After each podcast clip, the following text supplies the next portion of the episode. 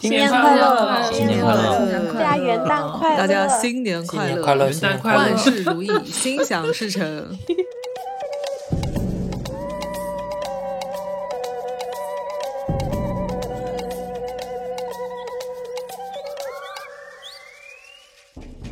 欢迎来到二零二一年最后一期的英美剧漫游指南，我是陆小鸟。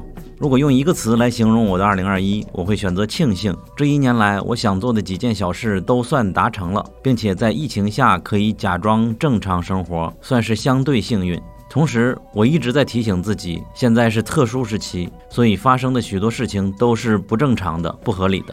Hello，我是伟杰。如果要给二零二一年选一个关键词，我想应该是再接再厉吧。大家好，我是 Sarah。如果说二零二一年用一个词来形容的话，那我会选择“重启”这个词。最近几年，其实自己经历过很多的失败，然后到了今年，终于得到了一份可以快乐的去施展自己所长的工作吧。尽管每天都是一个超负荷的运转，就还算是最近几年最快乐的一件事情了。大家好，我是凯。我二零二一的关键字应该是紫色。嗯，有很多原因。那当然有一部分可能是因为 A U 跟 P R 的图标颜色都是紫色吧。剪了很多节目，也想快乐的继续剪节目。做播客真的蛮有趣的，欢迎大家的收听。大家好，我是衣柜。用一个词形容我的二零二一年就是起床气。大家好，我是图钉。如果让我用一个词来形容我的二零二一的话，我可能会选择起伏吧，就是跌宕起伏的那个起伏。至于原因嘛，好久不见，我是悠悠。嗯，悠悠是谁？悠悠，A K A 重力拳零号土著。我的二零二一年关键词是营养快线。嗯，又到了一年一度的年终盘点。等一下，我不用打招呼吗？怎么又有这个乌龙了？大家好，我是重启。你再重新说一遍。大家好，我是重启。如果用一个词来形容我的二零二一，我会选择逃离，暂时逃离具体的生活日常，扎进别人的梦里待一会儿。这是影像的魅力，也是对抗焦虑的一种办法。跟大家解释一下，之所以我们七个人都在说这个问题，是因为本期节目我们参与了小宇宙和看理想联合发起的“时间的路口”的活动。在岁末年初这个时间的路口，和大家一起聊天，回顾过去，也期待明年。如果你想对这个活动有更多的了解，可以在小宇宙直接搜索“时间的路口”。好，那今天的录制时间是十二月二十六号，又到了我们一年一度的年终盘点的环节。呃，我们的年终盘点每年都是蛮隆重的，也是我们最大的一件事。就从二零一六年创办公众号以来，开始是文字的盘点，后来是播客的盘点，然后一直做到现在。今年的年终盘点，我们可能也会有至少四期的节目。然后今天是我们的开篇。今天这个开篇，我们并不是想做英美剧漫游指南，就是我们自己的榜单，而是如果你关注我们公众号的话，会知道我们从今年十二月份的中旬就开始，在每天中午十二点会发一篇国外的媒体的榜单的排名。所以说，今天我们主要要聊的就是一个我们发布了的和没有发布的，一共有二十三家国外的媒体，它包括《时尚先生》啊，《时代》杂志、《纽约时报》、滚石。还有 TV Guide 等等的二十三家媒体，他们共发布的快要有三十个榜单里边的一个排名的总排名，就是我们把这些排名进行了一个筛选。比如说，有的剧它被榜单一共有三十个榜单的话，它被提名了十几次，那它可能就排名非常高。所以说，我们管它叫做榜单的榜单，来跟大家简单的分享一下。这就是我们今天这期节目的主要内容之一。内容之二呢，就是我们要跟大家回顾一下二零二一年它的整体状况是怎么样的，它到底是一个美剧的大年、英美剧的大年、电视剧的大年，还是一个小年？要和大家来说一说。然后剩下还有一部分就是，呃，我们一共今天参与录制的一二三四五六七八个人，和大家分别分享一下我们今年最爱的美人的一部剧吧。今天这期节目大概就是这三个事项，我们争取在新年之前发布出来，作为给大家的一个新年礼物。好了。那我们下面就进入第一个环节，就是对于二零二一年整体的美剧的或者是电视剧的一个打分的情况。首先问所有人的一个分数，比如说《守望者》那年是二零一九年还是二零一八年来着？如果是二零一九年，我们觉得它是一个英美剧的大年，因为它有好几部非常优秀的作品。我们以十分制为打分的话，它可以打到八点五分。那二零二零年，我觉得可能到一个七分不到的那种水平。那二零二一年，你们对它的打分应该是什么样子的呢？要不然就先请图钉来说一下，你先说一下今年你看了多少部剧吧。二零一九年那一年都有什么剧啊？我都有点忘了。为什么为什么可以有八分那么高啊？嗯嗯，今年的话，我看的其实和去年差不多。本来想的是今年会多看一点纪录片和动画的，但是呃，看的也不是特别多嘛，大概和去年是持平的。我没有每一个具体去算，因为有些剧我可能自己看了之后，我都一点印象没有了。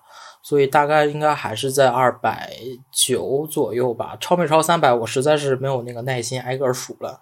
但应该是二百九，大概粗略的之前用总结的表格大概算了一下。嗯，这时候我们得插一句，就是我们在今年做年终盘点的时候，接下来几期大家都看到我们盘点的结果，前期做海选的剧的总数是七百四十部剧，就是在我的印象中每年都是四五百部剧，呃，今年反而是七百四十部。这也就意味着，从七百四十部剧里边，图钉看过了差不多三百部剧嘛，已经非常非常的多了。在国外的媒体，我相信他们也没有几个人能够看到这么多。实际上，那如果说今年和去年相比的话，可能我觉得是持平的。因为去年的话，你拉出来榜单来看的话，不管是国外的榜单，还是国内豆瓣的那些。这些个榜单，你能看出来剧其实数量上没有太多变化，不管是获奖的还是什么，基本上每一个剧的种类都是集中在那么两三部左右，就很少说有一个种类，就比如说喜剧，你可能今年好看的喜剧一下有五六个，或者是说今年好看的喜剧一个都没有，基本上没有这个样子，基本上和去年还是一样的，就每一个都有两三部的那个样子吧，我觉得是和去年差不多的。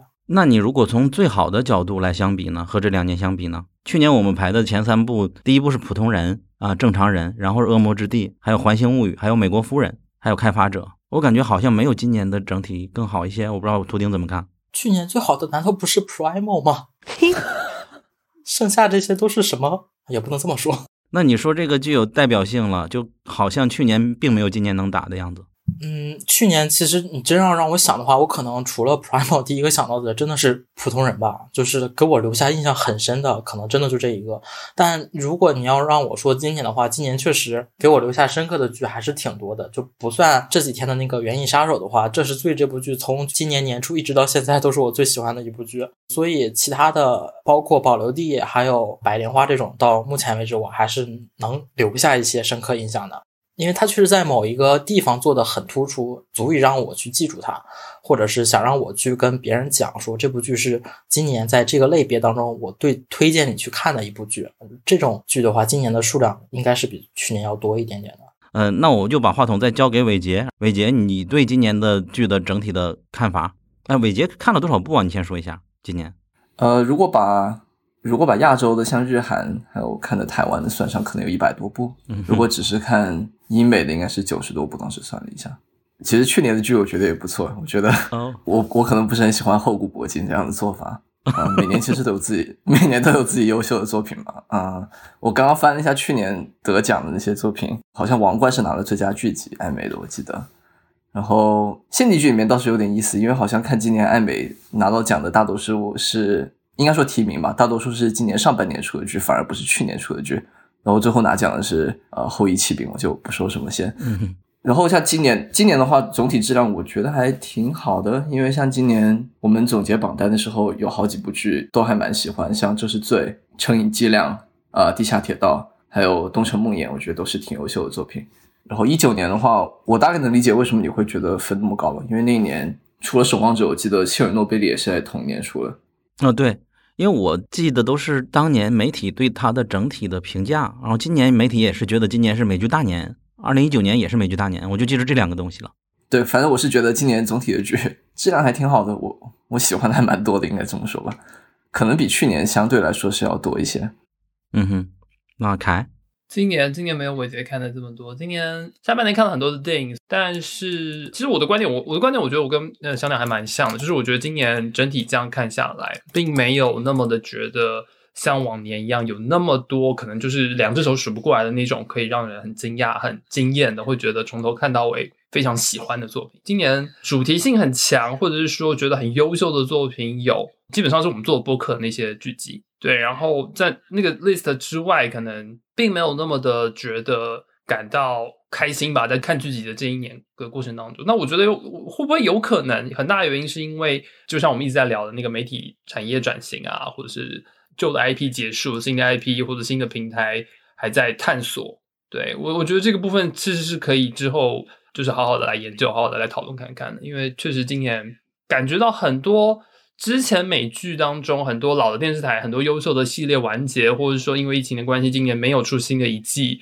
比如说我们在说的那个《绝命律师》，对，就等等这些剧集，在今年 gap 了一下之后，就好像没有有趣的事情可以看了。对，然后流媒体的口味又可能真的不那么对我们的味道，所以明年再观察看看吧。嗯。下面给重启。哎，这个我刚刚还发了个极客来着，就是呃，有两个地方我觉得可以补充一下，就是今年下半年九月份的时候，鱿鱼游戏这个虽然我们自己对它评价没有那么高，但是它在呃数据以及影响力方面确实非常的大。我觉得这个跟前几年。呃，像那个《李氏朝鲜》在呃网飞在韩国市场的这样的一个打开的局面很有关系，就是你可以看得出来，呃，未来在韩国的 Netflix 应该会有越来越多的作品。然后今年还有一个很大的特点是，很多实力派的演员、电影演员都来演美剧，像那个迈克尔基顿的《成瘾伎俩》，还有呃凯特温斯莱特的《东城梦魇》。我我其实还挺希望。电影演员以后呢，多来演一下电视剧，因为这个观影的体验确实非常好。还有一个就是，我感觉今年很多小众类型片，它的多样性比二零二零年多了很多。就是像喜剧有《保留地之犬》这样讲印第安民族的这种背景的故事，然后还有像呃职业剧的方面有《英文系主任》，是讲高等教育领域。对，就是嗯，你像之前我们其实很少看到像《英文系主任》这样的一个类型的剧，但是今年都有都有出现，就说。明那个压抑抬头也也也算吧，对。然后其他的就是哦，我自己今年还有一个印象很深的是，呃，《无耻之徒》这部十一季美剧的完结，嗯，宣告一个时代的结束啊，大概就是这些。嗯哼，接下来谁啊？先给悠悠吧，批斗一下悠悠，今年看了多少部剧？先说一下，想不起来，应该可能还不到图钉的十分之一吧。但是有一点好，就是数量减少之后。那个精品率就上升了，没有没有精品率就上升了，就基本上就就很少踩雷了。对，像像徒弟一定是踩雷踩的最多的，就基本上我现在看剧都都有一点那个 lay back，lay back 都来了。等所有的那个大家都已经，等大家都已经那个。看过一些，就是出了一些很可靠的那个评价之后，然后我再来想要不要看这个，所以最后基本上就没有怎么踩雷吧，就除了基地之外，嗯，基地这个实在是太难以预料了。我在想，重启刚才提的时候，明星加盟为什么不提基地呢？因为基地我只看了两集，我就没看了，我我后面都把这个剧忘了。其实我蛮赞同的，因为有图钉在我们这身先士卒，我们都不用看太多剧的。他只要把那些他觉得及格分以上或者七点五以上的推给我们，我们就看那些就够了。这已经足够有八九十部剧以上了，或者七八十部剧吧。嗯，那衣柜，你看看今年怎么样？我我刚才在拿 TV Time 去数，然后数着数就乱了，有五十吗？我自己都不确定，看着挺多的。最大的感觉就是今年。今年是我第一年上班，然后突然一上班就觉得没空了。哼，嗯，那就仨再说说仨人。好的，嗯，其实那个我们盘点这几年，反正对我来说就，嗯，重要的几个节点吧。一个是一七年，就是加入英美剧漫游指南。因为之前其实我虽然看美剧，但是我感觉自己没有看很多。一七年也是美剧，嗯，好剧的剧集最最多的一年吧。那一年反正就是，其实我每每年看剧的标准都是一样，但那一年我估计加一块可能也有看了六七十部吧。然后一九年，一九年因为是我们第一年的这个录播课，所以那一年其实大概起码也有个四五十部吧。其实今年我差不多，因为我刚才数了一下，所有的加在一起看完的，还有就打开过的，深啊，就这些大概也有个五十多部，再加上看到半截弃掉了，还有一些老剧补了补，起码也有六十来部吧。就今年的这个量，其实能看的还是在那儿的，但是呢，你说真的。我觉得特别好的，可能也就差不多十十几部的样子吧。我觉得我最近这一年就是花了好长的时间，是在这个吃饭的时候，还有在坐地铁的时候看了一堆，就不愿意在家里坐在那儿看剧，就是那种不上不下，比如说 像《猎魔人》这种，你叫我自己就专门拿几个小时坐那儿看，我我肯定就不愿意。但是你让我吃饭看看，我觉得还是挺 OK 的。然后很多的嗯好看的剧其实都在上半年，因为我感觉我好像。从中旬一直到下半年，有一大段的时间，基本上就没有怎么打开完整的看完一季吧。然后就一直到了最近，最近才又有了，比如说昨天看这个《元翼杀手》，就觉得还是今年最好的一部吧，也是我看过我觉得呃观感最佳的一部。就是刚开始看美剧的时候，反正我是那种特别喜欢看英剧，可能对美剧呃看的没那么多。然后最近几年英剧我也觉得。不太好，就是自从出了映日那个垃圾之后，这个英剧的水平就直线下降。然后到了今年，其实就不管是这个《原因杀手》也好，还有《北海惊梦》啊，就有很多的这个电影导演来拍这个迷你剧。其实它四集基本上就两个多小时，就是一个电影的这么一个形式吧。其实它就是拍的一个电影，但是呢，是用电视剧的形式，就非常独特。不管是这个视听语言，还是整个故事选择，还是有一个特色。就希望以后能有更多好看的英剧吧。其他的一些题材，就像《地下铁道》这种，《地下铁道》肯定我们都很喜欢，但的确不是我的菜。但是只能说，客观上它的确值满分。基本上就这样吧。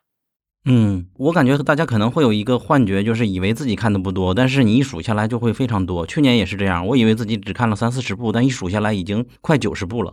今年我感觉自己起码也能保持去年这个量吧。尤其我记得这两天为了年终盘点重启啊，和我们俩都在疯狂的补剧，估计凯也在补剧，所以说应该把量又提上了很多了。那整体的概念大概就是这样子啊，我没有什么结论的东西，但是从。那些媒体盘点来看，他们也认为今年算是一个蛮大的年。可能有一个原因是，有的一些剧它做好了，但本来打算等疫情结束之后放，然后今年又放出来了。我不知道这个推断靠不靠谱啊，但是看到一些媒体上这种说法了。呃，接下来我们就和大家来回顾这二十三家媒体快要有三十个榜单里边的一个排名的总排名，有哪些剧是被他们提名次数最多？我再补充一下，这二十几篇文章的翻译都是我们场外的听众或者是我们的公众号的读者来报名来参与的，而我们自己都只是一个编辑和校对的一个角色。当然，尤其要感谢小西，他从他每天都会刷这些网站，哪一个网站更新了他们的榜单，然后。衣柜他会 在每一个译者还有 Ponty 翻译结束之后，结束之后他们两个都会帮助校对，以及 DZX 大闸蟹同学，他也是今年帮我们每一篇文章，几乎每一篇文章都是他来排版。非常非常辛苦，每天晚上后半夜我们都会在校稿来校排版，然后保证十二点能够准时发布，还是蛮有意思的。呃，这个榜单的翻译我们是从去年就已经开始了，也应该是我们每年的一个传统。前几天的时候也看到了 CBVV 他发了一个视频 Vlog 的时候，也提到了我们翻译的两篇文章，觉得翻译的很不错，然后我们还蛮开心的。那为什么二十三家媒体差不多三十家榜单呢？是因为实际他们的榜单都是他们媒体的影视编辑啊、娱乐编辑来出的，有的媒体他。还会出四个榜单最多，就是因为他有四个编辑分别推出了他自己的前十，所以说他这个媒体就有四个榜单了。但实际上我们的统计方式是把单个的媒体作为单位，也就是这个媒体里，他虽然说四个榜单里都提名了某一部剧，那他也只是提名一次。所以说我们按这个来给大家排序。我们算了一下，提名最多次数的剧是十七次，然后我们想以倒序的方式跟大家来说，提名九次以上的剧都有哪些？大概数了一下，一。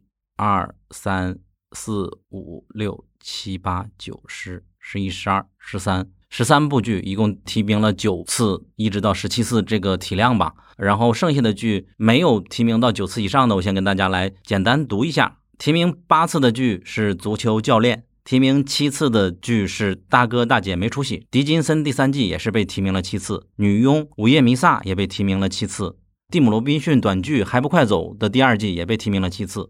然后提名六次的有《费城检察官》、《黄蜂》、《洛基》、《邪恶》第二季；提名五次的有《笔写青春》第二季、《安眠书店》第三季、《味全人类》第二季、《找我经纪人》第四季、《第十一号站》那么最近刚刚播出的一个新剧，以及《凯瑟琳大帝》第二季。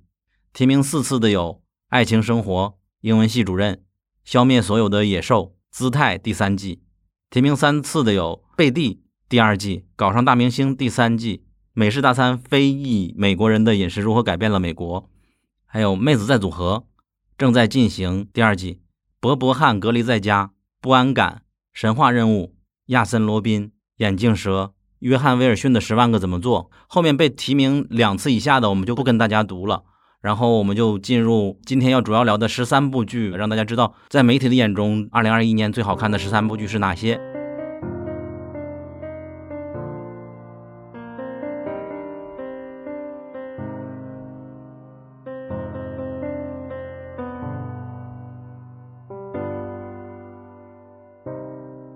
我们的微博、微信公众号和小红书都叫英美剧漫游指南。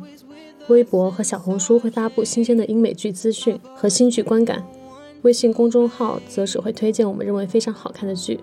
另外，我们还有播客听众群，可以在公众号后台回复 “Killing TV” 找到入口，K I L L I N G T V。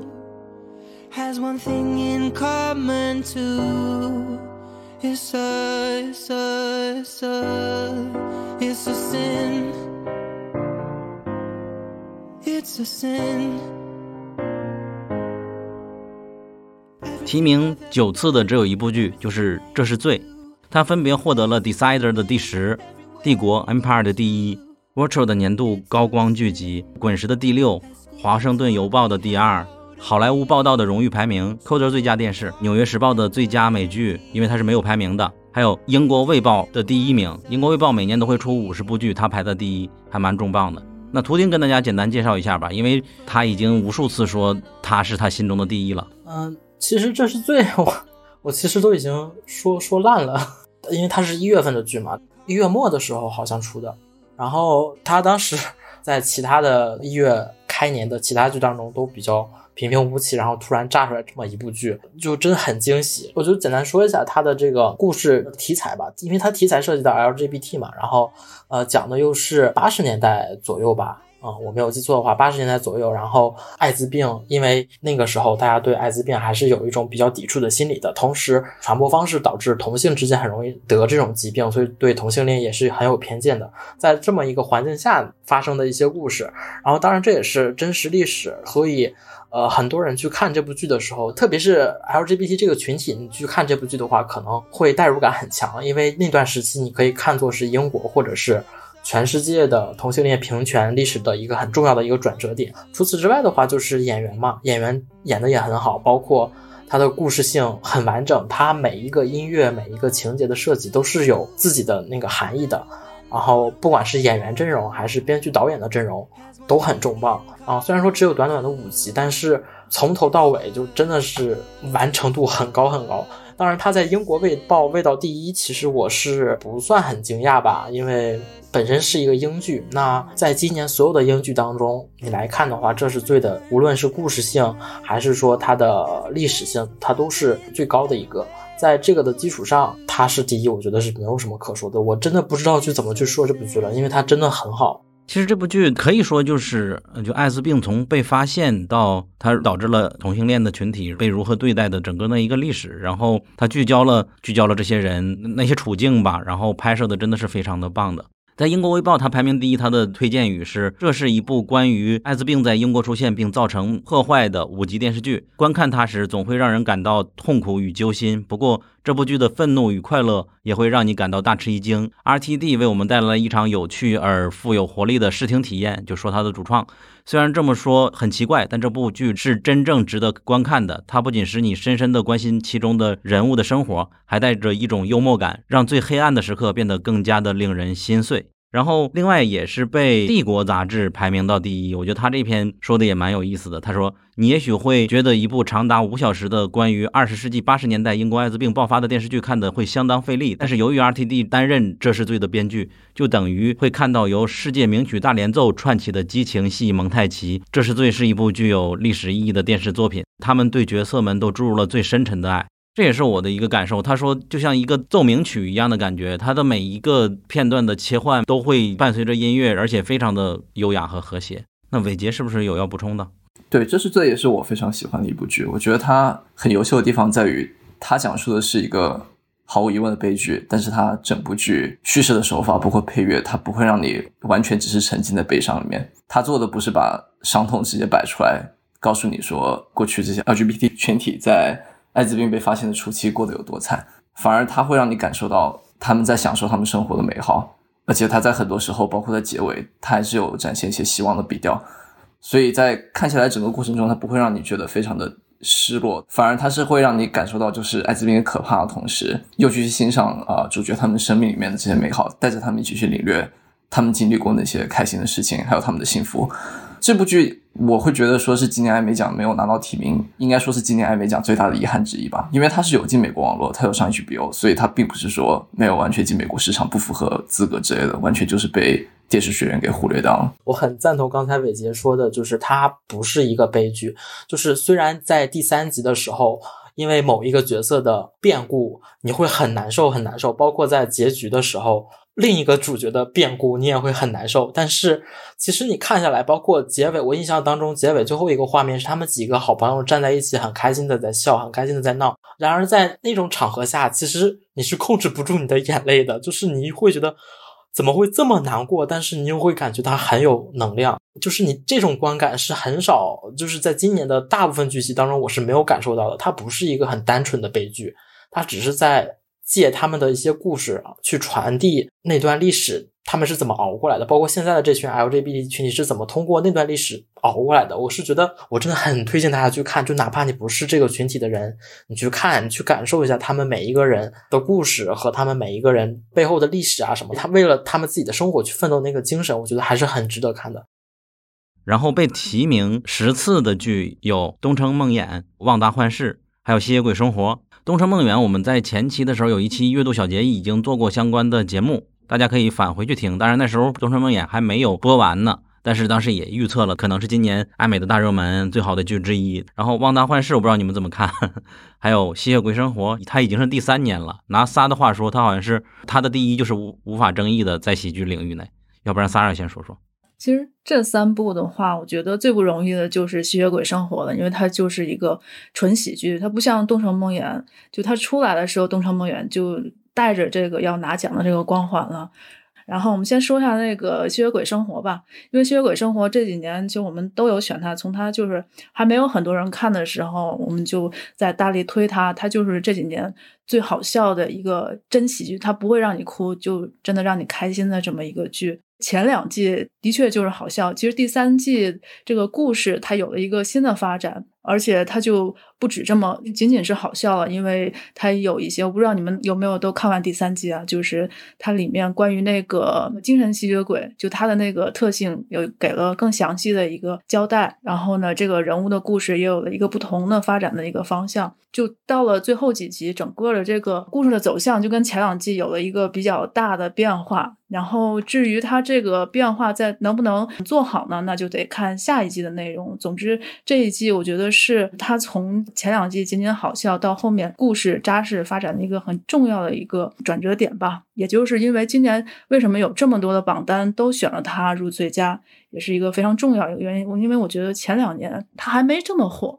然后这几年的话，不管是好笑程度也好，还有剧情的铺陈，他绝对都是嗯最好的，没有之一。然后《东城梦魇》的话，其实当时我们录的时候就是只看了前两集嘛。前几集我想大概是到前三集到前四集都还是一个八九十分，一个比较好的一个发展的方向。当然，这个结局我也是不是很满意的。所以到了上半年，尤其是安美奖那个时候，呃，除了地下铁道之外，实在是找不出有哪个比它更好的，所以选它得奖其实也无可厚非吧。当然，到了年底，现在还是有一些剧是比它整整体完成质量啊，还有。这个剧集的特色都比它强很多了，所以呢，可能我现在也不会选选它是最佳了。被榜单提名这个是理所当然了，因为它的这个不管是凯特温斯莱特的噱头也好了，还有这这个主题，都还是嗯比较符合现在时代的一个需求吧。旺达幻视如果有喜欢的，可以接着来说一下。旺达幻视的前三集我很喜欢的，它那个喜剧形式我觉得挺不错的。嗯，我觉得《旺达与幻视》被提名也不奇怪吧，因为它算是漫威对自己一次还蛮大胆的尝试，尤其是开篇，我们都觉得很有新意。虽然说后面的发展是有点落入俗套啊，但是他们的收看数据也可以看得到，当时这部剧是受到了市场上很好的反馈。所以今年的艾美奖，我记得他也是有提名，还蛮神奇的。所以在年终的盘点的时候，它有上很多媒体的榜单，应该说不意外。但是至于它的质量没有其他两个这么好，那就见仁见智。至于说《东城梦魇》的话，我觉得看的时候很有趣一点是，它好像是一个讲探案的故事，但是它又不是一个讲探案的故事。它的核心，我觉得讲的反而是女主对于自己的谅解，还有对于她自己生活的模仿怎么处理。另外就是我比较喜欢《东城梦魇》的一点在于，它应该是。近几年来，就是讲述美国小镇故事的美剧里面，应该算是展现了一个最让我幸福、最感兴趣的一个小镇的生活和里面的人们。哦，我刚才翻了一下 TV Line 里边，就他把它排名第一嘛，《东城梦魇》。他说 HBO 似乎每年都会为我们提供一个充满曲折的谋杀之谜，但即使没有谋杀，《东城梦魇》仍然是不可错过的电视。是的，它给了我们很多线索，但它也花了很长时间来描绘一个紧密相连的小镇，每个人都知道其他人的最。黑暗的秘密。当然，凯特温斯莱特在一个我们从没见过的复杂角色中大放异彩，其他角色也为这部剧增加了更多的细节和质感。另外，我不记得是哪一篇文章了，他对凯特温斯莱特的描述是一个从外边叼食物回来的野猫，大概是这样的一个描述。当时我看起来就非常的好笑，相当于是在形容这个角色平时有多邋遢啊，而且。梅尔这个人很吃货嘛，就是经常能看到他吃各种奇奇怪怪的东西，就很像一个猫的状态。用了一个谐音梗，说他是就是业界泰坦巨人一样的存在，就是用的就是泰坦尼克号那个 Titanic，还可以这样，还有点好笑哎。对。但刚刚你的评论里面，我觉得我挺赞同的。就我当时看《东城梦魇》，我就会觉得，就哪怕他不讲探案，我就光看每一集小镇里面每个人之间互动、互相聊天，我就觉得很有意思。呃，鉴于刚刚说了《旺达幻视》的问题，那我们就读一下时尚先生的对他的评价。他说：“直接点说，没有比《旺达幻视》更好的作品能概括去年的一年了。这部作为漫漫威第一部电视定制的作品，有一个充满悲伤的梦幻结尾，同时这也对电视进行了一次历史回顾。除了表面上的赞美，《旺达幻视》能登上榜首，是因为它捕捉了我们人性的一部分，为了应对这个变化的时代，无法完全自己表达出来的那一部分。在终局之战之后，旺达。”带领我们看到了一个正在恢复过来的社会，但我觉得从某种程度上来讲，就是如果如果我们之后的电视屏幕跟电脑屏幕终究是要被迪士尼占领的话，《旺达幻视》可能还是给出了某一种呃稍微可以去期待一些变化，或者期待一些在类型或者说在那种最极致的娱乐之下可能有的一些不一样的地方吧。对，就感觉得到迪士尼内部还是有人在努力在抗争的。对，加油哦！那那我觉得我的屏幕应该只会被 HBO 占领，迪士尼强敌 HBO，好吗？那个我刚刚虽然说那个《旺达幻视》跟那俩不配放在一起，但是我这几天因为最近我不是发微博嘛，我就关注了迪士尼的推特，我就觉得他们那个推特真的可怕，就是你看他的那些小视频，就觉得任何人都会被这个梦幻给包裹着。然后忘记其他的事情，就真的特别吓人。然后《旺达幻视》其实前几集我真的觉得挺有新意，虽然我不是现在没有那么喜欢看情景喜剧了，但是就很有意思。就比起后面那个《鹰眼》，还有那个，反正那两部实在是比这个创意上差太多了。就是，只是迪士尼好像觉得自己的创意到这就可以了，因为后面毕竟还是全年龄为主嘛，就不可以再做更深的东西了。再做的话，可能就要啊赚不到钱了。这一年四部漫威剧看完了，我其实特别想问一个问题，就是真的有必要把《旺达幻视》这么好的创意放在最前面吗？因为后边可能除了洛基，你还能看出一点。形式上的创意之外，其他的都不太好，尤其是鹰眼，它的开头太平了，导致整部剧下来，你反而觉得它整体的观感是最顺理成章的一个剧。说到鹰眼，衣柜看没看最新那个？他把金并给加进来了。对啊，看了呀。我看到了金并的那一块，我整个人都不好了。我觉得他为什么要把金并改成这个样子？据说漫画里他就是这样的一个人，非常抗打。我知道他漫画里就是这个样子，因为但是如果你看过夜魔侠的话，你再看鹰眼里面的金并，我就感觉这好像是两个金并，虽然说是一个人演的。我也有这种错觉。对啊，金并是谁？可以就是有解释一下。金并是夜魔侠里面的那个大秃头，就是地狱厨房的一个反派，捍卫者联盟的对手吧？哦，我我就回到刚刚一柜刚刚最开始问的问题吧。我觉得他把旺达与幻视放第一，从吸引用户的角度是可以理解。的吧？当时他们放出那个预告片，就是用各种情景喜剧的不同风格的剪切来串起同一个场景嘛。这一对 CP 就是非常有噱头的，但是它后边真的这三部剧没有哪一部能比得上它的噱头。我记得我们在流媒体节目的时候，我们也说了《汪达幻视》的不好。然后伟杰说了一句，他说即使这样，他也给迪士尼带来了一亿多的下载。嗯，一亿多的用户，当时说的应该是。对对对，我觉得这纯是从推广的角度来说，这些剧里它也是最能够带这么多下载的。我觉得别别的剧确实不能做到这一点吧。下面我们再说一下提名十一次的剧有哪些：有《爆笑女子乐队》是今年的新剧英剧，还有《地下铁道》。爆笑女子乐队，衣柜，你说说，很好玩啊，特别的欢乐。而且它虽然是提到了很多社会上，不管是关关于宗教还是关于性别等等这些话题，它都有讨论。但是你不会觉得说这些讨论很沉重，它整体的氛围都是特别的轻松。虽然爆笑女子乐队它探讨了很多挺让人觉得丧的问题，它最后是回到了音乐上面，它要让这五个女孩子快快乐乐的玩音乐。这才是他核心的宗旨，就是我不管我的生活有多苦，呃，我在音乐上是永远要快乐的。嗯，为什么这个五个女孩子快乐玩音乐比较值得我们关注，或者就非常非常吸引我这个题材，是因为她们是穆斯林的一些女孩，是吧？然后在英国组乐队，然后搞朋克摇滚，就是完全的违反禁忌的一种这种设定，就让人觉得很有意思。之前那个是泰国还是伊朗，也有一个乐队，我们在油管上看过他的摇滚的视频，就觉得非常的反差和有意思嘛。图钉看了吧也。爆笑女子乐队确实，它是几个穆斯林女孩然后去组乐队的这么一个故事。其实这部剧最好笑的一点就是，它是把穆斯林和摇滚朋克两个完全不搭嘎的元素给撞到了一起。本身穆斯林题材的喜剧其实不是没有，像前几年那个拉米，如果大家看了的话，那拉米和这个这部剧最大的区别就是拉米就是一个丧喜剧，它看着之后你会笑，但是你不会开心。这部剧就是像刚才衣柜说的，它每一个严肃的一些。话题一些社会议题，他都会讨论，不管是宗教啊，还是女性女权方面的，他都会涉及，但他没有很深入的去聊，他都是一笔带过的。到最后结局的时候，还是一个比较燃、比较好笑的一个结局，它节奏也很快，他没有专门去讽刺宗教和性别的一些封建思想，然后本身它的节奏又很快，就导致你最后的观感 是一个纯的喜剧，你不会觉得它压了很多封建思想，让你会觉得你很沉重，所以这可能就是这种。喜剧得到高分一个特特性吧，你确实很少能找到一个完完全全逗你笑的一个喜剧了。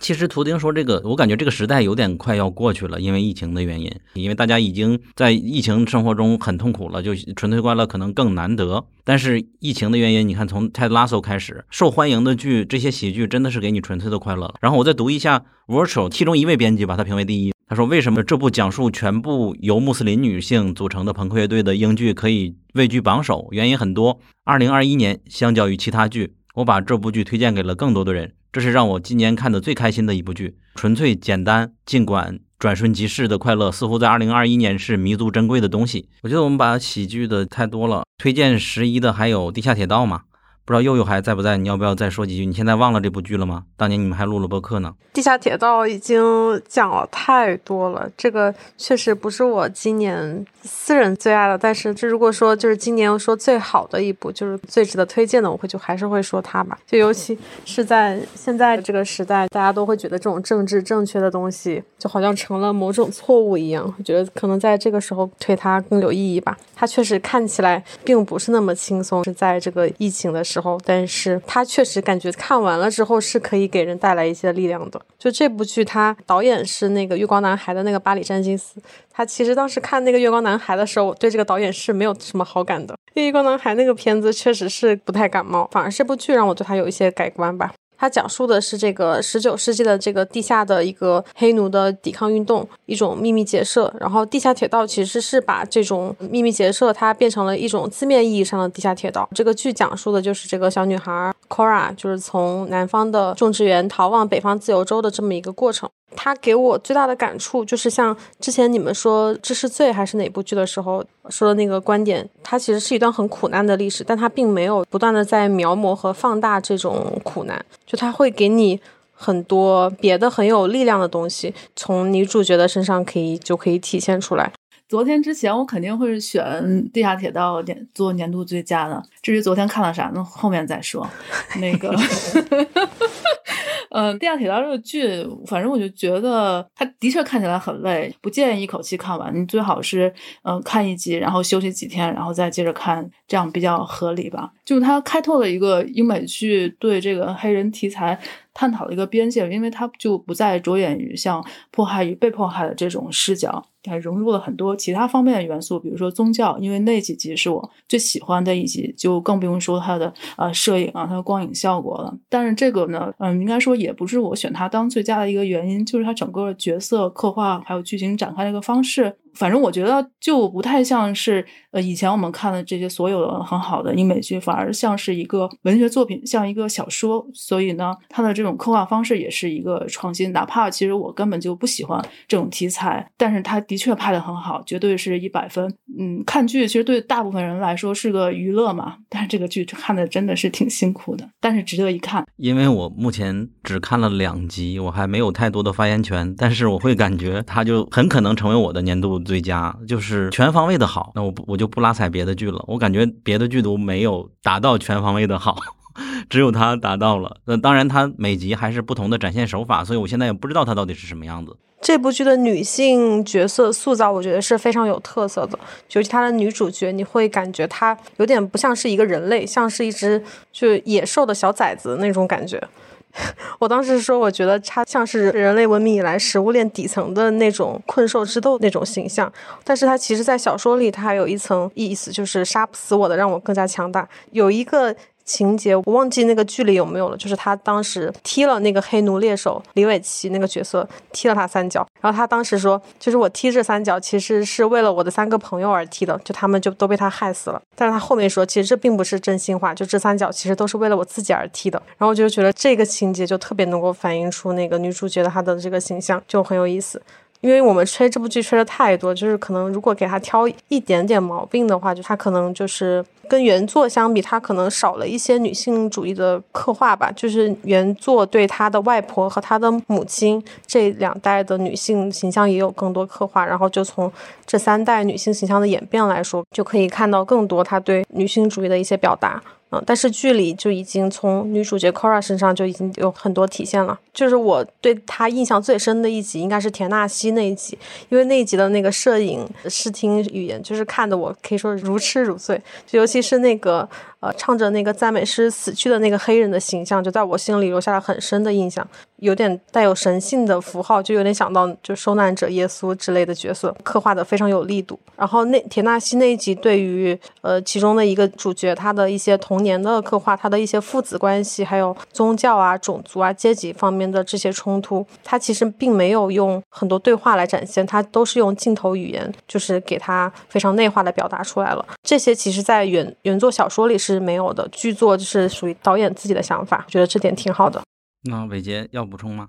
呃，就地下铁道也是我自己的年度最佳之一。就很多细节讨论，大家可能可以去听我们之前录的节目，会讲的更多。我刚刚是突然想到，因为我记得好像是今年早些时候有看到哪一个节目，还是哪一个社交媒体下面有听众评论，还是在群里面，有点不记得了。大概就是当时我们一直在推地下铁道，结果有很多听众看了以后就觉得并没有那么好，就不明白我们为什么在推。这其实也能理解吧，因为确实它整部剧看起来不让人很舒服，确实可能不是每个人看起来都会觉得很享受，或者是说会很喜欢。但我还是会希望说大家有机会的话，至少去尝试去看一看再说。呃，至于爆笑女子乐队的话，我刚刚看了一下我们整理的榜单，它应该可以算是 Peacock 今年出的扛把子的戏。就你如果看我们榜单的榜单里面，看哪些剧是上了媒体盘点最多的，好像 Peacock 它的剧里面就是爆笑女子乐队是排的最多第一名的一个。好的，那我们进入提名十二次的只有一部剧《公寓大楼里的谋杀案》，大家去听我们播客就好了，这里不用聊了是吧？开玩笑，你谁想来说 说一说？因为今年就是另外一部，我觉得特别有新意，可能它剧情上没有那么出彩，但是我觉得特别有趣的这么一部剧，就是《大楼里只有谋杀》。它是一个探案悬疑类的喜剧嘛，当然它最主要的两个角色其实就是那两个老戏骨。我觉得那个女主角其实就是一个工具人，没什么太大的用处。就是它虽然是个喜剧，也占了这个播客就是罪案类播客的这么一个题材，但是它整体故事的悬疑性都能吸引你一直的看下去。里面有太多这种类似于舞台的表演的对话，或者说是小说里面的一些东西，就你不太能在其他的一些喜剧或者是。是呃剧情的剧集里面看到，而且笑点非常奇怪，我就觉得它不太像是美美国人拍出来的。你要说他是英国人拍出来，我倒是觉得蛮正常的吧。而且呢，就是如果你在做播客。或者是特别喜欢听这种罪案类的播客的话，就肯定能感受到更多的这个快乐，因为它就是在讽刺这种大部分的罪案类的播客剧集，形式上也有很多的趣味。那每集都会有一个新人物出现，有一些像是之前的这个流行歌手也会出现，就非常的不起眼，但是呢，他都会就一点一点来推进这个故事。它这个整体就是一个有自己的框架，然后把这个喜剧的元素融进去，但是呢又能让你出乎意料，就是一种各种元素平衡的很好的这么一个喜剧，嗯，就让人非常期待下一季。主要是这个题材还是蛮有新意的，而且我们基本上听节目的人应该大部分都是一个播客爱好者吧，所以这部就一定是不得不看的。对。如果你喜欢播客啊，因为你听我们这个播客，你肯定会喜欢播客了。同时你还喜欢美剧啊，那你们听我们这个播客也肯定喜欢美剧了。一定要看这部剧，以及一定要听我们那期播客了。说来也怪，我一直觉得是取标题取的太吸引眼球了，就让我们对不起标题党。《公寓大楼里的谋杀案》这期播客，它的在全网的播放量超高，超过百万了，应该啊。你我们小台，所以说百万对我们来说已经非常大的数字了。尤其在网易云音乐，每天现在还有几千的播放，它已经快到七十万的播放量了，我们都惊了。然后同时，它也在小宇宙啊，或者是苹果播客都被官方推荐过，希望大家都可以去了解。一方面，我们的播客聊的剧只占一部分，另一部分还聊了就美国的播客生态，它叙事类播客到底是什么？以后我们中国的未来的华语的播客，嗯，可能也会更加的丰富多彩，你们都可以通过那期播客来了解到。伟杰怎么看这部剧啊？我觉得他当时给我的感觉，这部剧的观看体验非常好。看这部剧，感觉就是在听一个叙事类的罪案故事博客，因为它每一集节奏都刚好把控在出现在一个新的悬念的时候，就把它给卡住了，然后就要等到下一周再看下一集，然后就会吸引你下一周在同一时间继续不停的往下看。图钉呢？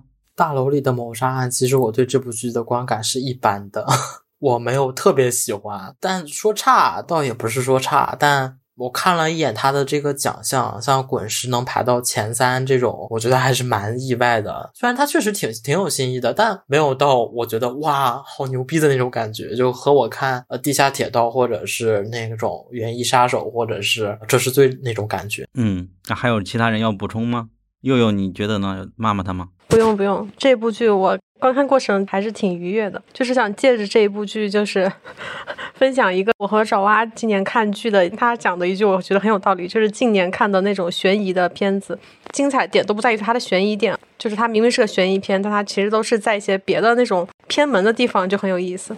比如这部剧，就是其实它那个悬疑的点，就到底是谁杀了那个人，我觉得就也不是很精彩。就是说大了，就是它有点像轮到你了，就是那种那种感觉。但其实就是玩的是那种播客的梗嘛，它有点复古和现代融合的意思。然后那个三人组也设置的很讨巧，就是你很少能看到就是两个老头和一个就是年轻女孩的这么个搭档，就还是挺吸引人的这个设置。然后又想到那个东城梦魇，他们其实虽然就无法放到一起比，但他们两个也是属于那种就是我很喜欢，但是我我喜欢的点都不是在于他们各自推理的点。对，如果从推理的角度来说，他们推理都不是太经得起推的，就都还是逻辑还是挺差的。尤其是那个东城梦魇，他的那个线索几乎就是完全不需要凯特温斯莱特做些啥，就是线索一个个自己往上送。但是那部剧的点就在于。他对那个小镇的那个生态、人物关系网刻画的很有意思，就是我觉得这是把悬疑片放置在小镇的一个很有意思的点。就他真的是警察和其他的那些人之间，他们都是属于邻里关系，就是你能够知道哦，这个人是我认识的哪个朋友的妈妈，那个人是我认识的谁的谁的爸爸，就他们都是这种关系。在这种很平常的关系之下，就是往往还能潜藏着什么秘密，就是这些是很吸引人的。然后大楼里的谋杀案，就是我刚刚说它的吸引的点也是在别的地方嘛，就是我当时看到那个 Sting、缇娜费还有肥伦啊这些就很熟悉的这些明星，他们这些大牌来客串自己的时候，这个点还挺有意思。尤其是当时他们去 Sting 家的时候那一段，我真的笑疯了。我就说一句啊，这几年有多少是正经破案的剧？你你数数啊，有哪个剧不都是拿案件做工具人的吗？那我们进入下一个被提名十三次的鱿鱼游戏。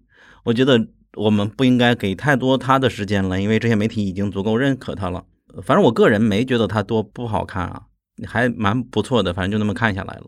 但是不得不说，韩国的剧集的推广和制作的强大，然后他们越来越出圈了，就是重启刚刚写的极客状态那个观点嘛。那我们就不需要多说这个了，因为大家没看过鱿鱼游戏的人太少了。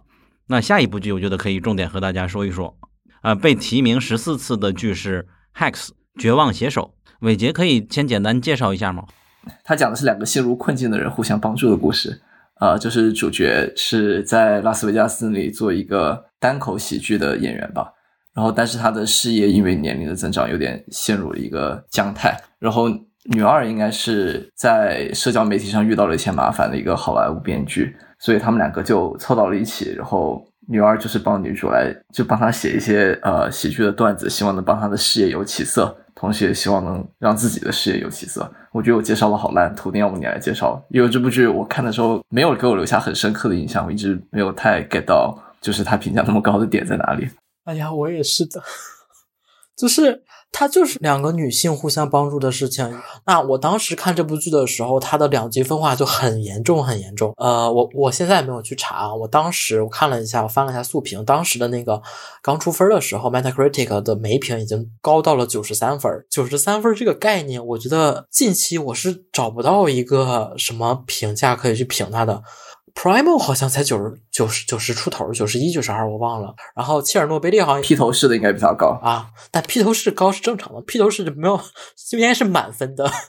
然后他就是离谱到这种程度。然后呃，当时烂番茄的梅评是以满分开局的，就是可怕到了这种程度。然而我当时去看他的 IMDB 评分只有五点零。像这种分化成这个样子的，我是没有办法去理解的。其实看到现在，我看完了，对他的感觉也是就七分左右吧，就是这个样子。他本身故事很简单，就是两个人相互救赎、互相成就的这么一个故事。所以他今年艾美奖能提名拿拿到那么多，然后能和足球教练拼个不相上下，包括现在为止他在各各大榜单上都呃拿到了一个很。夸张的成绩，我不知道怎么去说的，可能我 get 不到这个点吧。所以说，一旦出现这种剧的时候，我就会去翻这些评论，他们到底怎么说的。我记得有两段我比较印象深刻，一段是他说今年是 Jane Smart 之年，就是之前有守望者，然后今年不仅有东城梦魇，还有绝望写手。这些活动，他还有一些颁奖活动也都参加了。今年的美剧的最受关注的女星应该算是她了。然后我记得有一个评论说，如果说看完第一集，你感觉她只是一个普通的、非常 old school 的两个人这种因缘际会在一起，然后与喜喜剧相关的剧的话，那看到之后你会发现她完全不是这样子的。我记得有一句话大概意思，我不知道那个衣柜有没有记得啊？他说的是。它消解了幽默，并且还有幽默感，这是在一些剧中是非常难以做到的。我是因为这句话，我就打算看完，因为我之前也只看了两集。我觉得表演确实是没有问题啊，这部剧给我印象最深的就是 j a n Smart 的表演。可是故事的话，真的是没有特别吸引到我，只能这么说。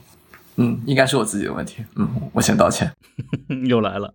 反正我是觉得这个故事挺一般的，但确实女主演的也很好，包括那个女编剧，呃，她好像是个新人演员吧？我在 IMDB 当时没有搜到她太多的信息。她其实在这部剧里演的也不错，但真的我觉得故事。很常见，很 很普通，那确实评分这么高，我也不知道为啥。这是我们第一次和这些榜单的榜单有意见不一致。我感觉这就是像我们是不是和他们有隔阂的一个原因。因为《绝望写手》真的是在许多榜单里都排名前三，所以说大家都可以去想一下。我是布里特尼，《绝望写手》是一部纯粹的关于喜剧的喜剧，我个人非常喜欢。它的主要剧情很简单，是一个濒临过气的单口喜剧演员。不得已请了一个跟他有代沟的九五后段子手给自己写段子，希望以此挽回他职业生涯的颓势。这部剧最吸引我的，也是其他喜剧很少能看到的内容，是他讲述的喜剧演员的创作过程。比如说，我们很少能看到喜剧演员是怎么在幕后不断修改一个笑话，直到在台上让观众一听就能发笑为止。嗯，这两个人呢也会争论喜剧演员的追求，应该是让所有观众都能笑出声，还是让其其中一部分观众能感受到喜剧演员传达出来的真诚之后会心一笑就好。嗯，我觉得这两个人之间艺术理念的碰撞还是挺有趣、挺深入的，所以《绝望写手》这部剧多次入围各大媒体年终剧集榜单，我作为观众也是很开心。今天先说这么多，具体可以等我们在下期喜剧盘点里细聊。OK，那我们愉快的进入下一个啊，提名十六次的《保留地之犬》这部剧，我觉得有渊源在于它在刚播出的时候，然后图钉应该发现了它的评分特别高，说今年的黑马来了，然后我就很想看，但是发现没有字幕组来翻，我就跟某字幕组去留言说你能不能翻译一下呀？是今年的黑马，然后我把图钉的话也转述过去了。然后应该是他的主翻之一，他们的主编之一和他都看了一集，说没太多感冒。然后当时我也看了一集生肉，也没有太感冒，实际上，然后这事儿就过去了，一直到到现在没有翻译，直到今年，也就是这个月的期间吧，在豆瓣上有一个人把它翻译出来了，现在大家可以去看了。我觉得我看了两集了，很喜欢。重启是可以很有发言权的吧？前一段时间你一直在吹它，可以简单大概介绍一下这这部剧。这部剧是以 Oklahoma 州印第安人保留地为背景的一个非传统喜剧。它讲的故事大概就是四名青少年因为自己的一个好朋友自杀而感到非常痛心，然后呢想帮这个好朋友实现搬到加州的这样一个故事。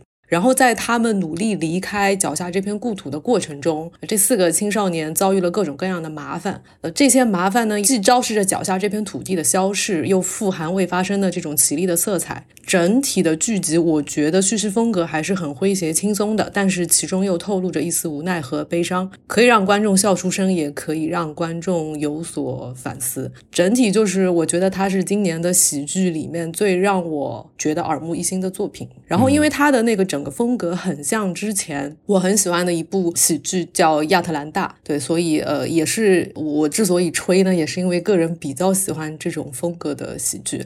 但是我其实挺能理解，就你当时推荐给那个字幕组，他们看了一集不是很有感觉的这个原因，因为它本身的这个背景还是挺小众的。那你对于生活在中国的一些剧迷来讲，可能会有一些些陌生，对，所以可能看起来会有点吃力。可能是要破除一些障碍，比如说保留地到底是什么？对于我来说，之前都是不太了解的。伟杰可以给我们介绍介绍，他们在美国属于特别特别边缘没落的吗？就和无依之地那种吗？还是怎样？呃，也不算特别边缘没落吧，但是确实原住民裔算是相对来说经济状况比较落后，而且很多时候受到忽视的一个群体。我记得像去年我们当时整理翻译媒体榜单的时候，有一部是讲原住民裔故事的，应该是叫《Black Foot》那一部纪录片是上了很多媒体的榜单。它其实就跟这部剧有一点类似的地方，就是在于也是把焦点和目光关注到了原住民裔这样一个在以往比较被少关注的群体上面。啊、呃，那部剧它当时关注的是原住民裔里面高发的一个家庭暴力，还有说针对女性的暴力犯罪的一个事实，然后还有就是当地的一些啊、应该是体育老师吧，他是怎么样帮助当地的女孩教他们拳击，然后以此来希望就是帮助他们找到一个归属感，同时还可以学会保护自己。那这一部剧的话，他关注的是原住民保留地里面几个少年，他讲的像刚刚重启一样，呃，他开头带入故事说的是这几个少年要为了完成朋友的遗愿搬到加州，但是你往后看你会发现他讲的是各个主角他们自己成长。他总体来说，我觉得就是一个 coming of age，就是青少年成长的故事。因为看到最后，你会发现每一个主角他们都做出了自己的选择，并不是每个人他们最后真的都搬到了加州。呃，这部剧我当时是挺早就关注了，因为我是主创他伊嘎瓦 T T 的粉丝，我应该算是，所以我当时很早就知道他有这部剧要出来，然后再出来第一时间也有在看。他还带挺强的塔岛的风格，就是整个叙事还有配乐都非常的轻松和诙谐，然后也带有他自己一种独特幽默感。所以看下来的话，虽然是有些地方我能理解，可能国内的观众看到不一定是能够完全 get 到。它的文化点在哪里？但是我觉得不会影响总体的观感，就是会让你觉得这部剧看起来非常的轻松有趣。所以作为一部喜剧来说，它很独特，呃，而且也确实非常的优秀。嗯，我就额外补充一下关于导演的问题。我当时冲着这个导演，我就想这个剧是一定要看的。简单说，介绍一下这个导演。这个导演指导过《雷神》、乔乔的异想世界、曼达洛人和吸血鬼生活，配音过瑞克和莫蒂，包括今年那个叫什么《失控玩家》的电影和《假如》都有他。所以说，这个人我觉得还是蛮厉害的，所以就看了他。然后像刚才重启说的那个，他像感觉像亚特兰大。我看这部剧的时候，第一感觉就觉得他特别像亚特兰大。呃，包括他像拉米，主要是因为他再一次聚焦到了一个少数族裔上。拉米应该也是印象当中我看的第一个聚焦到穆斯林的一个喜剧一样，这部剧也是我看的第一个聚焦到了印第安人他们这个群体的一部喜剧。所以它的这个题材的新颖，我觉得是很加分的。然后像刚才重启说，它不是很单纯的丧，就是像亚特兰大和拉米一样，这两个是比较明显的倾向于丧的那种感觉。但是这部剧不是，这部剧刚开始围绕他们四个小伙伴去为了实现呃已故好友的梦想，它的整体基调是欢快的。尽管它到后来是有一些关于呃自己对保留地还有梦想的这一些的相对严肃话题的讨论，但其实这种讨论是相对来说比较淡一点的。啊，不会那么那么深入，它只是淡淡的一种悲伤和一种严肃铺垫在后面，它整体基调还是很欢快的，所以我还是挺遗憾的，当时 这部剧没有被很多人去关注，结果到年末啊，这帮人又想起来了这部剧，把把给分，所以我觉得还是很值得大家去看的，但是确实我觉得挺挑观众的，呃，你如果不是很感冒这这种题材，可能看进去会比较难。但其实你认真看下去的话，它是一个很值得你去看的一部冷门喜剧吧。它有它的一种独有的幽默。好的，剩下的两部剧，它被提名的次数都是十七次。我记得去年被提名次数最多的可能有二十次了，今年反而有点平均了，相对来说。那它分别是新剧《白莲花度假村》和回归剧《继承之战》的第三季，得到了一半以上的排名吧。要不然我们就先说《继承之战》。嗯，继承之战我是一直想看没有看过的，你快去看吧，下了播客就是看，赶紧。哦，对，这回还是把话筒递给重启，重启是曾经发一个动态，试图想要请假看继承，是吧？哦，对我我我上我从上个礼拜开始，我的状态就是在看继承之中穿插着写工作年终总结跟吃饭睡觉上班。我现在已经补到第二季的第八集了，我觉得元旦的时候我应该可以追到最新进度。哦，我觉得这部剧它就是今年最好的剧情类剧集，明年艾美奖就应该谈了啊。其实我还是保留我对这部剧的看法，就是我对它的第一季的好感真的不是很高，但是它后面几季真的太好看了。嗯，是的，其实第一季我也只给了三星，当时好像对，就当年看完并没有觉得特别好，但是第二季开始就越来越优秀。对，就感觉好像换了个团队一样。我我其实是第一季看到第七集我才觉得特别好看，因为它。前面的六集几乎都在做一个非常很长、很长、很细的一个铺垫，但是到七八九十就开始大爆发，特别是最后两个结局，那简直就是高潮迭起、精彩纷呈，不看不是人。因为我要写速评嘛，我很多剧可能。就会先看个两三集，我就要写速评。包括接下来要说的《白莲花》，我刚搜了一下《白莲花》的评分，我居然给了六点五分，我的妈呀！然后那个就是就是我要写速评，一般就会先看前两集或者是三集左右，然后我就会写速评了。然后因为当时我还是要 Q 一下，就是《继承》和《黄石》他们的第一季都是前后脚播出的，就是看完《黄石》然后再去看《继承》，我就感觉《继承》是拍的什么东西啊？呃，他那个镜头也很晃，然后剧情也不是很吸引我，然后我当时就觉得《黄石》要比。它好看，这里不是拉踩啊，两部剧现在都很好，保命。但是其实它确实一直到结尾，它才整个爆发出来。它前面的铺垫实在是太长了，就是你看到四五集左右，它还没有一个点去足够去吸引我，觉得它很优秀，我可以继续往下看。完全就是我的习惯在支撑着我去看。所以，真的想看继承的话，一定要熬到第一季的结尾。熬过了那个结尾，你会发现，哇，这个剧变得有意思了。然后你再去看第二季、第三季，就会发现它一下子就很好看了。它就是在一步一步变得越来越好看的过程中。这就给所有剧迷提出了一个难题啊！对他，他试图教我们人生道理。过去过得很挫，突然有一天好了，你怎么办？你能一次吃第七个馒头吗？嗯，我觉得现在再回过头看，就是发现第一季他真的是很耐心的一直在铺垫剧情，他就完全不担心观众会被吓跑。所以我都很怀疑，当时这个项目是不是主创已经把两季的剧本都写完了，然后才给 HBO 去看，然后才一起批的。因为他如果只写了一季，我很怀疑当时 播完之后是不是真的还会再续订第二季。至于这部剧的优点的话，演员的表演就不说了，还有刚刚剧情，小鸟有提到嘛，这部剧编剧的比例确实是一大特色，还有它的配乐，我也是很多人完全可以是在旁边听听着当背景音乐做工作的，它就是这么优美，这么古典。啊，另外就是它的镜头，图钉刚刚说第一集很晃，这个我反而是当时看的时候是有心理预期的，因为我觉得他那种带一点晃动的，还有突然拉近对焦的手持镜头，可以说是这个主创 Adam McKay 的特色之一。如果看他之前电影《大空头》，还有包括最近在 Netflix 刚上的《不要抬头》，他其实都有运用类似的手法。他已经把就是这种晃动的镜头当成了自己的个人签名了。因为这么多年来看下来，我就记得之前看《国土安全》的时候，每隔几集就会有一个非常震撼的转折。场面，而且它是真的 drama，就是那种感觉的，而不是靠什么啊某一个大巨头来了，四三个小蜘蛛同框了这种手段让所有人高潮的。继承是真的纯靠戏剧性转折，它所以说更有史诗的感觉，我不知道是怎么形容。嗯，但是蜘蛛侠也很好看。嗯，对，就纯是靠故事的厚重和转折强戏剧性。继承好像是这个时代难得的这种类型的剧了。我看一些评论说，他就是当代的李尔王。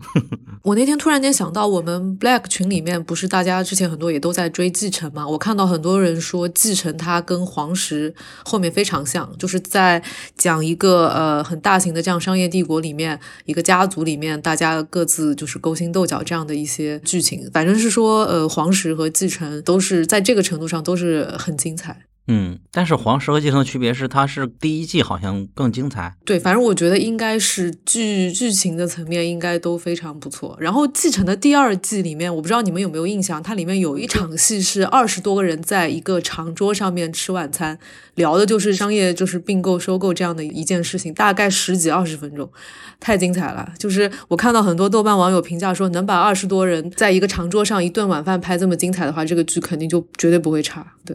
嗯，关键还是靠晚饭。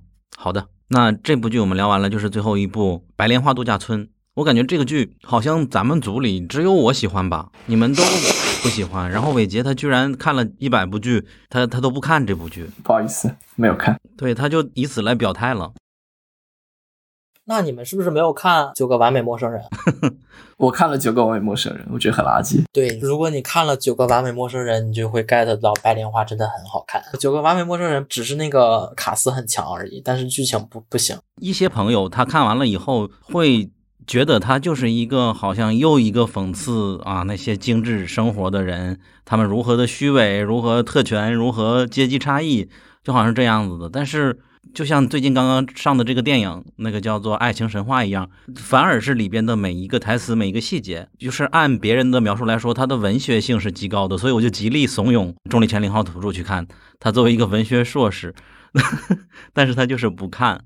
然后曾经也邀请过四楼，就是泰利瑞的那个叫读报的主播来一起录，最终也没录成。就我很遗憾没有这么一期节目，然后没有找到合适的，因为他到底文学性有多牛逼，我只能感受到，我不会表达出来。佑佑肯定是能表达出来的，但是他又不录。然后伟杰他也能，他也是文学大师，但他不看。所以我觉得这是我们英美剧漫游指南的一个遗憾，他就一直没有人来表达他这个剧有多么的好看啊。但是有杨诗阳的一篇文章，大家倒是可以看一看，为什么。《白莲花度假村》这个剧非常的高级啊，我是非常的喜欢的。它是让你看起来确实故事，你一说梗概还是那些人的事情，但是它绝对不停留的那一点，它会让你感觉到一点点的恶心，不会让你觉得很快乐，但是你就会很喜欢，又有神圣的感觉，有别的感觉吧。重启说说，你要我从个人观感来讲，的确没有多喜欢，但我觉得如果说你是一个创作者，就你看《白莲花》这样的剧，你应该会很有启发，因为它其实是通过一部剧把。种族啊、阶层等等议题，大概十几二十来种，全部融合到一起。嗯，你会觉得说，哎，怎么可以把这么多元素融合在一起，还能写出一个这样的故事来？对，就可能从创作者层面，你会有这样一种。比较爽的满足感，但这个剧的剧情实在不是我个人非常喜欢的那种，因为它里面有一些，比如说比较讽刺或者是怎么样的一种叙事手段。其实像之前周六夜现场这种节目里面，还有一些像副总统这种政治类的喜剧，他们其实用到的蛮多的。就我觉得不是特别的有新意，而且它里面的人物看久了给人一种很烦的感觉，就是你看着看着。就会想说，哎，你能不能别讲话？就会有这种感觉。对，这就是编剧想要传达的一个让你不舒服。既然它是最后一部剧了，我觉得可以读一下《Time》里边对他的评价。他说：“也许让我们从无止无休的疫情噩梦走出来的唯一好东西，就是这部低成本的热门剧。HBO 邀请醍醐灌顶的导演制作一部剧集，提出仅在单一地点就可以拍摄，以满足防疫的需求。他首先明智的选择了夏威夷一个豪华度假村作为背景。”然后，White 和剧组争分夺秒，他们的表演让度假村的有钱人成为了当代社会弊病的化身。白莲花开篇倒叙讲述了有人最终会在度假胜地遇害的神秘事件，它更像一部尴尬向的喜剧，对财富的讽刺以及一种无论多少钱都无法缓解的病态的愿景的混合体。无论是蜜月混蛋丈夫，还是暴躁经理，亦或是两个虚伪的马克思主义刻薄女孩之间的批判性玩笑。这种紧张关系将客人和员工分成的富人和穷人、年轻人和老人、白人和非白人，并进行了非常的滑稽尖锐的影像的呈现。然而，这部剧提供了比《继承之战》这种残酷的打击更为复杂的道德观，而这归功于剧集给予了角色足够的共情，好人嫌的除外。你看，他踩了一下《继承之战》，你们难道还不看吗？那所以就只有你喜欢？对我，我真是独一无二的化身。好的，我是电，我是光。但是无论大家多么的不喜欢《白莲花度假村》，也是今年新剧被提名最多次数的剧集。嗯，有这一点我就已经很满意了。好的，那我们上一个部分榜单的榜单的总结就到这里。哦，现在跟大家先复述一下排名吧。《白莲花度假村》和《继承之战》第三季提名十七次，排名第一。啊，接下来是《保留地之犬》提名十六次，《绝望写手》提名十四次，《鱿鱼游戏》提名十三次，《公寓大楼里的谋杀案》提名十二次。地下铁道提名十一次，爆笑女子乐队提名十一次，东城梦魇提名十次，望大幻视和吸血鬼生活第三季也是十次，这是罪九次，大概是这样的一个排名。那下面一个环节呢，就是我们在座的几个主播嘉宾来分别分享一下今年的自己的个人之选吧。因为之前我们提供的榜单都是我们公共的一个统计的数据，综合我们讨论的结果，所以说现在每个人都说一下自己今年最喜欢的剧是什么。嗯，先把这个话筒交给伟杰吧。呃，我觉得我刚刚好像已经把一些最喜欢的剧大概都有提到一下，像《这是罪》、《地下铁道》还有《东城梦魇》，这是刚刚聊到几部剧，应该都是我还蛮喜欢的剧集。令我比较意外的是，《成瘾剂量》居然好像没有在我们的榜单上，是不是没有什么媒体把它选到他们的盘点里面？但是不管怎么样，它是它也是我年度最佳之一吧。就是这四部剧，我还蛮难选出哪一部可以完全排到第一。就是这样，所以都推荐吧。哦，那你必须要选，否则的话就用枪爆你的头呢。那就用枪爆我头好了。哈哈，离谱！成瘾剂量它只有在 Variety 和 THR 就娱乐周刊这两个榜单有提名，它只被提名了两次。这样子，OK，嗯，接下来大家可以夸《园艺杀手》了，大家加油。那下面 Sarah，你来说一下你今年最喜欢的剧。可能有些人没看过，就是我跟图丁跟重启都特别喜欢的这个《原因杀手》吧。先说一下这个《原因杀手》，英文叫《Landscapers》，就简单来说一下，就是整个的这个四级之后的这个光感。就是选它肯定是今年最佳，打分肯定是一百分，因为今年我好像并没有给哪个剧打过五五颗星吧，就只有这一部了。因为它首先就非常是我喜欢的这种类型，再有呢，就是因为这个导演叫做福田之胜，他之前有一部丧的要死的英国喜剧叫做《那些花儿》。然后这一部里面，其实它叙事的这个方式啊，还有这个视听语言也非常的诡异，还有就是加上我最爱的这个西部片的这个元素，整体的故事更是一个非常特别的一个走向。还有就是我非常喜欢的这个呃《哈利波特》里面卢平的这个演员，就是大卫·休里斯，就是他每一个元素、每一个方面，我觉得都是一百分之作吧。就是还可以大胆的说一声，昨天看完之后，我就第一次觉得英美剧可以超越电影的这么一个存在。可能就是今年有很多的这个英国人就很喜欢拍迷你剧，拍个四五集，然后每集可能差不多一个小时，这样成片的话，基本上就是一个电影的一个长度。包括之前这个《北海惊梦》，其实也是这么一个类型吧。然后这个案件其实也是很容易就能看得出来的。当然了，它的重点也不在破案上面，展示的还是这两个人的一个心理的一个变化。然后这个最后的这个结局也是挺与众不同的吧。反正整体的来说，《原因杀手》啊，不知道怎么说，反正就是各方面都是两百分，嗯，几千分的一个存在吧。哦，我觉得它没有出现很多榜单，主要是因为它的播出时间，它是在十二月初播出的，可能那个时候。很多榜单都已经写的差不多了，可能他就没有纳进去。呃，那他确实是我能猜到的是，他肯定不会难看，但是我没有想到他居然会这么好看。看这部剧的时候，没有看他的导演是福田智胜，我还在想为什么他这这个指导方式这么与众不同。然后去搜了一下，就发现他居然是那些花儿的那个福田智胜去导的。如果是他的话，那这一切都说得通了，因为我觉得他是我目前为止看到的影视剧当中很有自己想法的一个导演吧。那这部剧它确实是用一个很荒诞、很幽默的去方方式，然后去展现这个真实的案件。然后其实最后呈现出来的其实是男女主两个人看似很浪漫，但其实说到底又挺可悲的这么一个爱情故事。它确实是，我觉得像刚才萨说的，主要强调了男主就是那个卢平教授他的那个演技。我其实觉得奥怡的演技其实也是很强的。我当时写速评的时候，我就说他基本上如果那个 HBO 脑子不进水的话，我觉得给他报一个最佳限定女主应该是妥妥的。我甚至如果明年限定剧集没有什么特别出彩的话，那我觉得他拿奖的可能都是很稳。四集很短的一个迷你剧，他拍成这个样子实在是太惊喜了。但是确实他的导演风格是很挑人的。嗯，图钉，你可以接着说今年最喜欢的哪部剧吗？自己最喜欢的一部剧啊，我很难挑出来最喜欢的一部剧啊。其实这是最我本来以为这是我今年最喜欢了，没有想到今年年末又看了《原因杀手》，所以说我也很难挑。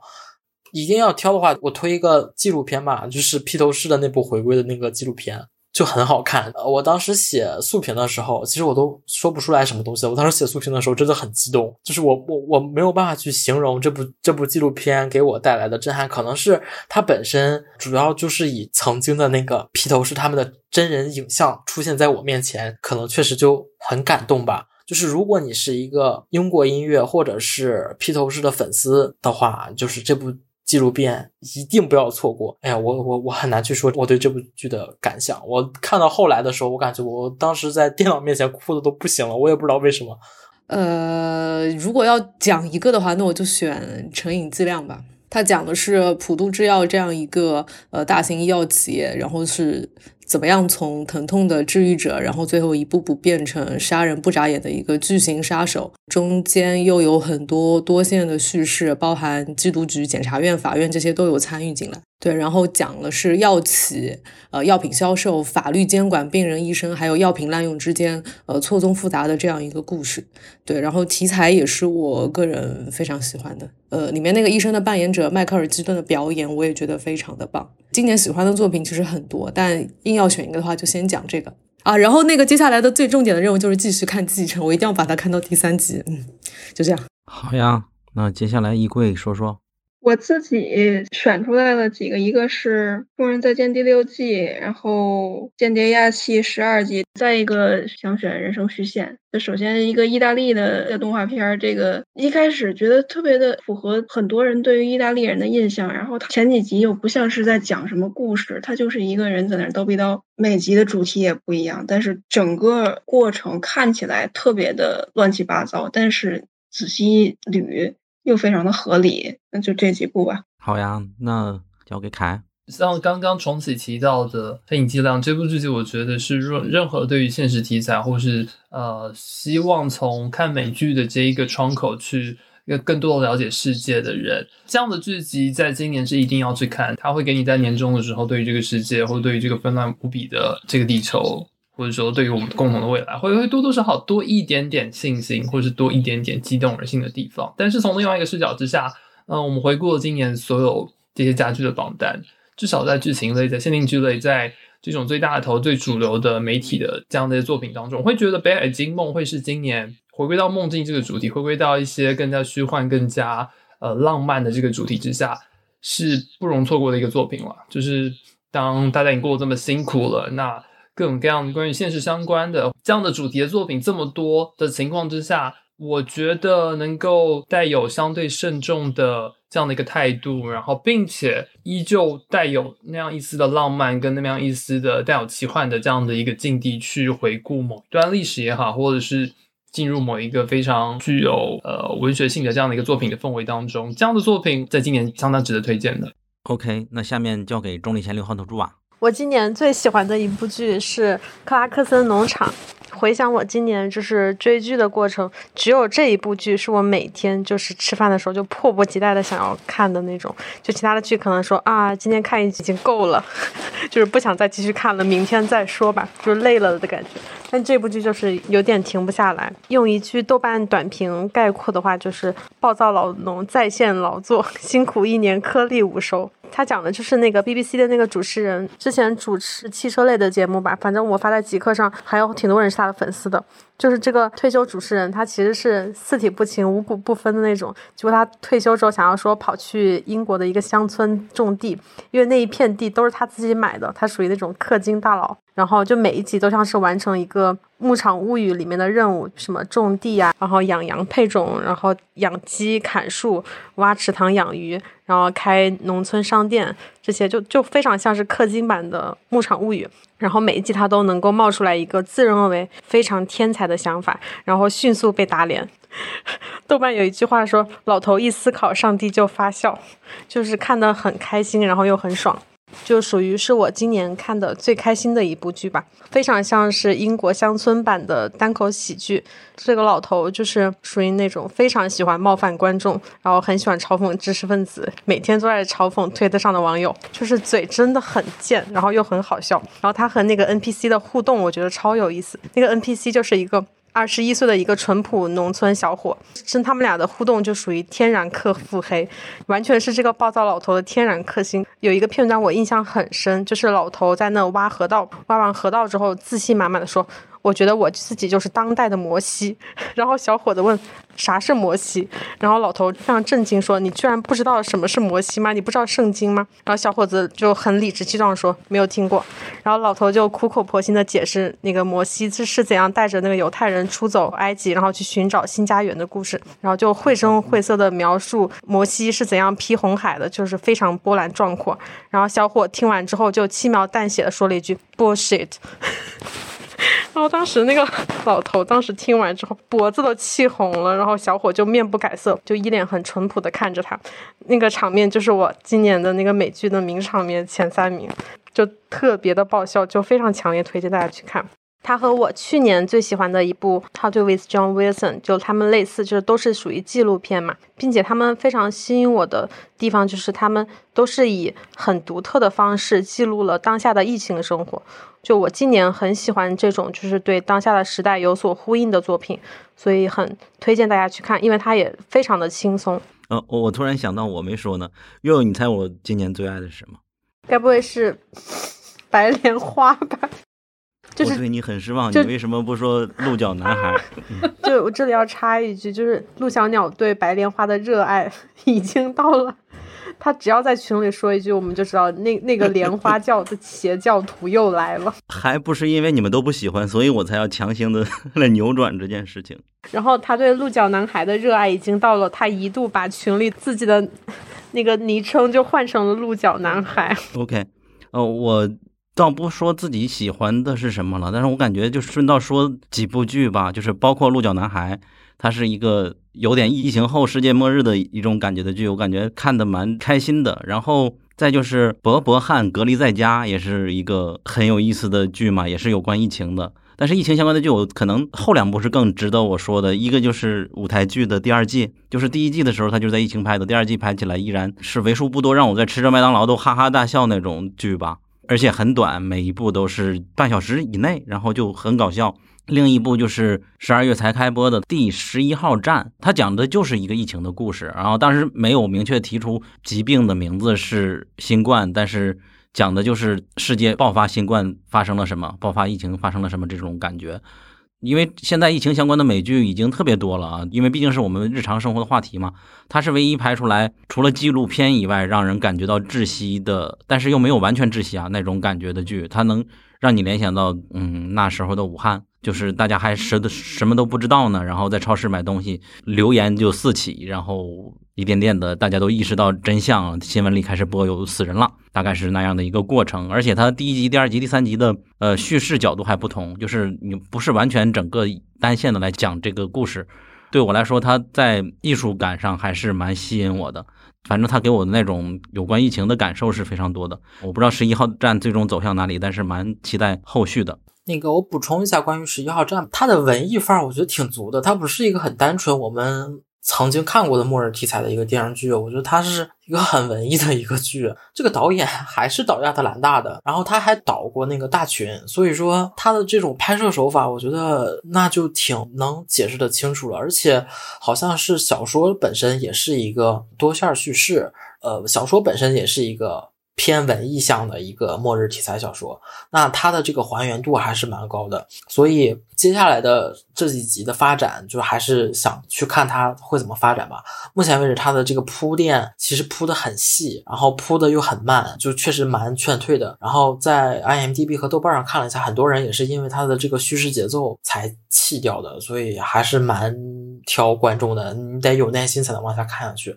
但其实看到第五集，你会发现它每一集的质量还是 OK 的，烂番茄和超高，所以可以继续往下看吧。好呀，谢谢大家收听今天的节目。我们的年终盘点按计划来说，应该有四五期以上，甚至可能要六期。它分为二零二一年的新剧，二零二一年的回归剧。新剧和回归剧都是限定剧和剧情剧的在一起来说了。然后就是喜剧，还有小语种剧，以及纪录片，还有动画片，大概是这几个分类。当然，我去年我们本来也想录一期喜剧，最终没有录成嘛，也想录过纪录片，也没有录成。所以说，我们今年尽量吧，二零二二年希望和二零二一年有所不同。我觉得二零二一年我们的年终盘点最遗憾没有被更多人听到的，就是我们的小语种剧入门指南，它的光有口碑没有播放量，喜欢的人特别喜欢。前几天还有人评论我们今年会不会有下一期的小语种季入门指南。我觉得我们应该会录吧，但是今年确实没有像去年那么好的类型吧，比如说《泪之谷》没有第二季，还蛮遗憾的。好的，今天的年终盘点第一期就差不多到这里，我们和大家一起说再见吧，挥手致意，给大家拜个早年吧，新年快乐，大家新年快乐，新年快乐，万事心想事再见，新年快乐，拜拜，元旦快乐，盘点再见。如果你喜欢本期节目，希望你去苹果 Podcast 给我们一个五星好评。我们下期节目再见。And tonight, it isn't just about the very best of this past year. It's all about the things that we love about television. Now, some of y'all thought this celebration would be more subdued, kind of like a Emmys light. But that's not the way. This host treats his best friend. Jason, give me my jacket. Have you ever seen a screen you thought was great? 80 inches on the wall, your wife trying to hate. You do not need to be watching that much TV. You're just wasting your life away. Let me tell you a story about my situation. Couldn't leave the crib, TV was my staycation from the crack of dawn. You feel my every need. I watch you so much, I forgot how to read. This one's for B-I-Z-M-A-I-K-I-E-N. I got you, bro. We pulled the gambit. They let Queens in. Sick of the quarantining. Sick of deferring dreams in. Fighting over vaccines in. Tonight I'm up on TV. Got these famous people screaming. We came to flip the script and take Emmys from Europeans. Put 50-20 Cedric to Emmy stages to Cedric. My job is to inspire you. Looking at where you headed. TV, you got what I need. But you say he's just a friend. But you say he's just a friend. Oh, baby, you, you got what I need. But you say he's just a friend.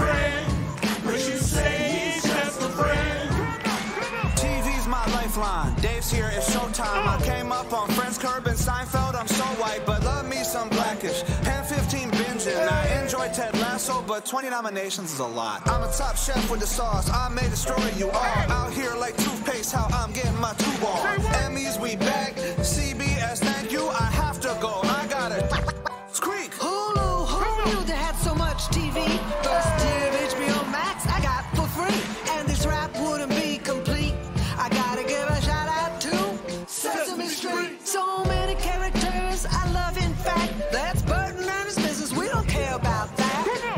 about over, is about to end. Just wanna say TV, you are my best friend. You got what I need. But you say he's just a friend. But you say he's just a friend. Oh,